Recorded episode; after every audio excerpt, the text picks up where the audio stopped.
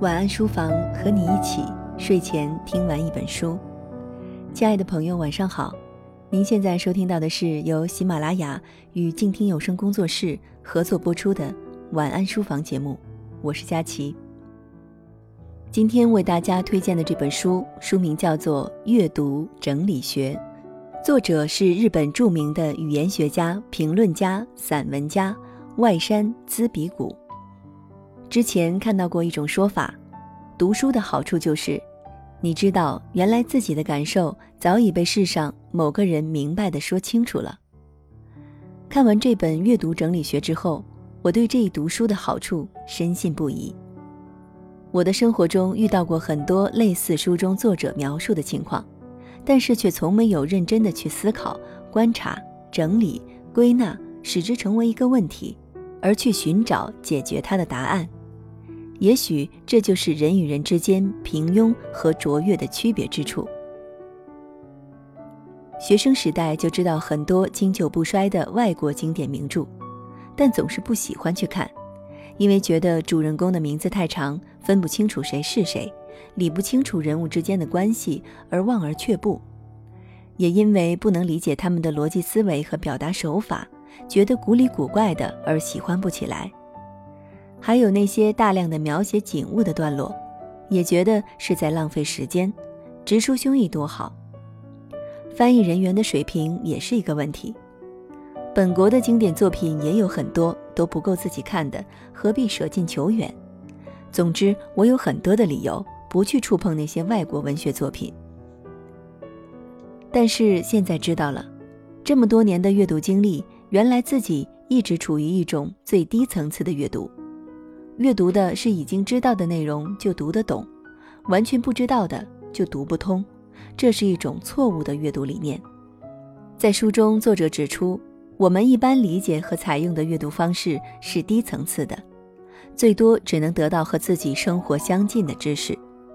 有关自己完全未知事物的文章，才是真正值得学习的、有价值的知识。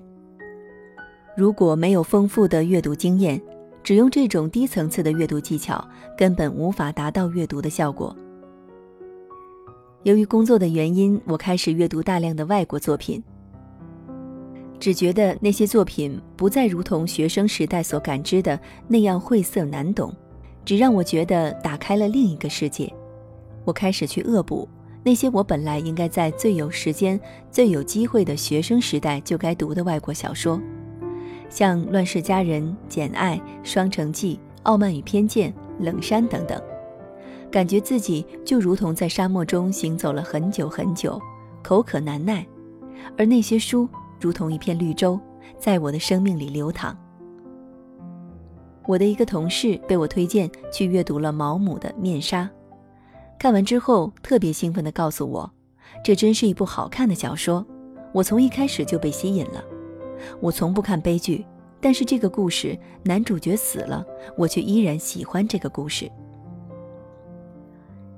在此之前，他从不敢去触碰任何悲剧色彩的故事，他从来不知道毛姆是谁。而在此之后，他继续翻看了毛姆的《月亮与六便士》。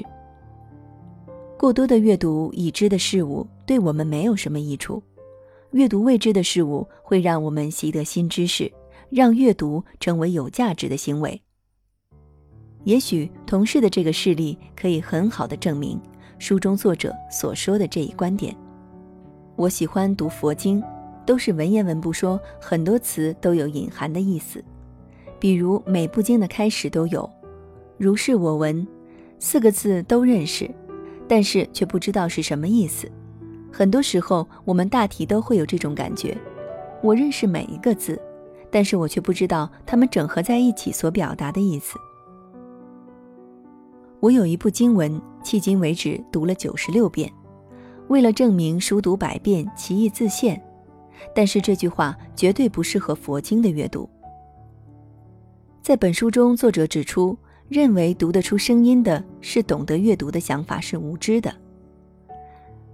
大家普遍认为，只要用声音朗读，就算已经读过了。很显然，这些观点是错误的，但在我们的生活当中，很多时候确实是这样来定义的。看过一遍就认为是读过了，读诵了一遍也认为是读过了，这是多么幼稚的想法！一部佛经读了九十多遍，我却很清楚的知道，我从来没有懂得过。佛经比起咒语已经是容易很多了，那些咒语，比如大悲咒，如果觉得这个太长太偏，那么心经呢？每个字都认识，但是没有人能说读一遍就懂得它的意思。那么，什么是真正的阅读？很多人也许终其一生也没有意识到这样一个问题。在阅读这本书之前，我遇到了这本书中存在的很多问题，但是却从来没有意识到，这是自己并不懂得真正的阅读，是自己一直处于一种低层次的阅读而带来的影响。阅读未知存在的两种障碍，一种是语言和文字，比如阅读文言文。另一种是了解文字和词汇的意思，但是读完文章却依然在云里雾里，比如简短的心经，类似佛家的咒语。如此难懂，还是喜欢去读，是因为通过声音发出来那种朗朗上口的感觉，那种因为读过之后的平静的心境是无法言喻的。所有未知的事物如同登山，它牵引着登山者不顾掉落山谷的风险。继续挑战登山的，无非是尝过痛苦磨练之后，发现新天地的快感。对于真正爱好阅读的人而言，充满未知事物的阅读，就像必须去挑战的高山，一定要感受到征服山顶之后的莫大的愉悦。一本接一本的读完手边的书，真的比没有读书更好吗？这样的疑问没有被提出来，我自己也意识不到。因为在我的潜意识里有一种阅读带来的虚荣，我读的书越多，我就越有成就感。别人读的我读过，别人没读的我也读过。即使我读不懂真正的意义，但至少我知道个大概。这并不影响我在朋友面前的炫耀。你看，所有的电子商务推荐书单和榜单上的书，我基本都看过。对，在我的潜意识里，阅读满足了一种虚荣。而阅读是为了从中找到一种愉悦，找到向未知挑战的成就感。虽然我们很难听得到“围边三绝”和“读书百遍”，但那些往往只读一次的读者，往往不知道什么是耐心，稍微感觉到了艰难就放弃了阅读。为了避免这种情况，书也变得越来越容易理解。能让人读三遍，每次的感觉都不一样的书，到底还有多少？这种书一定能让人重复阅读，也感触良多。比如穆斯林的葬礼，学生时代读第一遍，觉得就是个悲剧的爱情故事；进入社会之后读第二遍，觉得是忠诚和背叛的故事；将近而立之年再去重读，又读出了人性的弱点和命运的无奈。随着自己阅历的不同，同一个故事，同一部小说，领悟和感受到的截然不同。有人说，读懂一部小说就是多活一次人生。很多时候，我们看过一部小说，绝不代表我们读懂了一部小说。在《阅读整理学》这本书当中，作者提出了很多关于阅读的观点，归纳和整理了很多我们对阅读的错误的理解，也提出了几种有效的阅读方式，使读者非常的受益。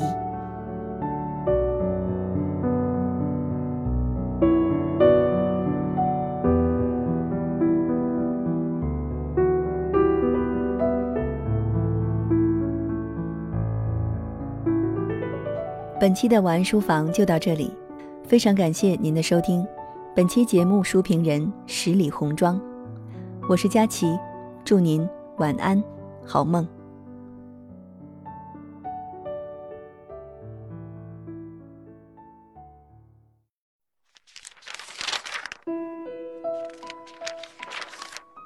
你读一本书大概要多久？我读一本书大概需要一个星期吧。嗯，差不多三四天吧。我小的时候读书快，一晚上就能读完一本书。哎，我呀，真的是还真挺久没有看书了。平时工作真的太忙，应酬太多，晚上回家也没有什么时间去看书。啊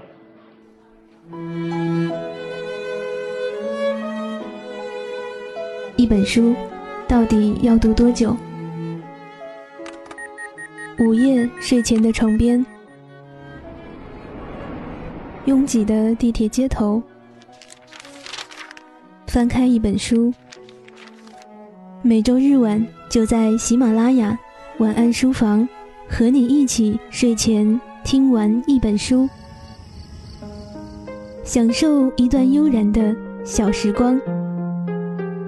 本节目由喜马拉雅网与静听有声工作室联合制作播出。静听观点，不止文艺。